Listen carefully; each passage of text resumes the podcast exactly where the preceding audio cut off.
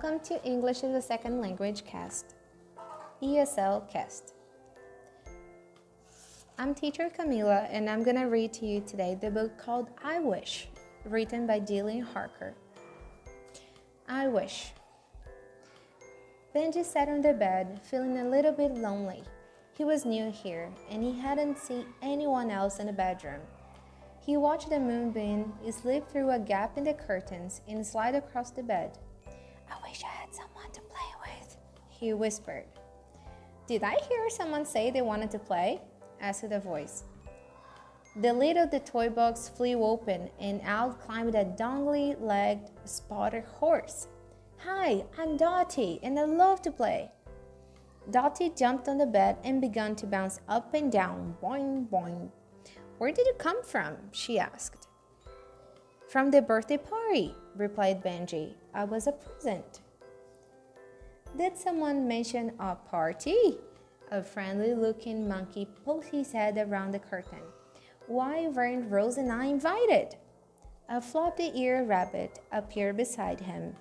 Max and I love parties. Rose the rabbit told Benji, and so does Humph.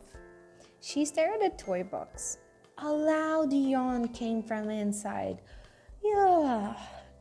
Then a bright blue hippo slowly lifted his head. Party. That means food, and I'm hungry. Is there anything left to eat? I think there are some cupcakes in the kitchen, replied Benji. But do you think we should?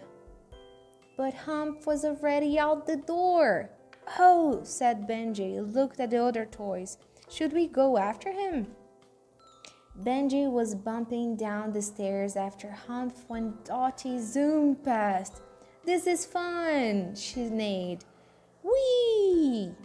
Wait for me, called Benji. In the kitchen, Humph was about to take a bite out of the leftover cupcake the candle was already halfway into his mouth. Benji grabbed it just in time. Excuse me, he explained, but you aren't supposed to eat that part. Thanks, Benji. You're smart. I wish I knew things like that, grumped Humph. Before Benji could explain about the candle, he heard Dottie and Rose yell loudly, Ah, what's that? They were staring at a large black shape outside the kitchen window. They grabbed Benji and held him tight. It's just a cat, Benji said. No need to worry. Phew, sighed Rosie with relief. I wish I could be as brave as you, Benji, laughed Dottie. That cat will stay outside, won't it? whispered Max. They all looked to Benji for reassurance. The cat will stay outside, won't it? Max held crept across the room and hidden under a table. Humph's knees were shaken. There was a squeaky nose and a loud clatter. Don't worry. That's just the cat coming to the kitchen, explained Benji. But Humph and Dottie, Max and Rosie had all raced out to the kitchen door and disappeared up the stairs as fast as their legs could carry them. Benji found them all back in the bedroom. It took some time to persuade them to come out.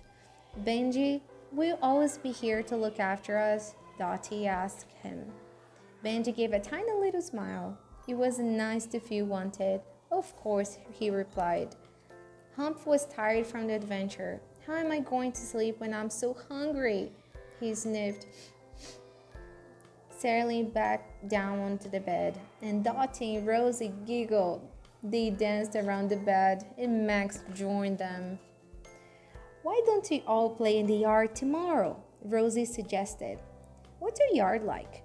Asked Benji. I'll show you, said Dottie, when she held Benji so he could look out of the window. Whoa, he said. It looks really exciting. Are you going to play in the yard, Humph? Humph? said Humph sleepily. It's such a long way to the yard, I might just take a little nap instead. Benji smiled at his sleepy new friend.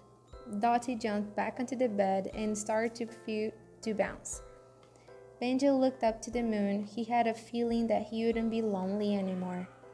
I wish that tomorrow is as much fun as today, he whispered.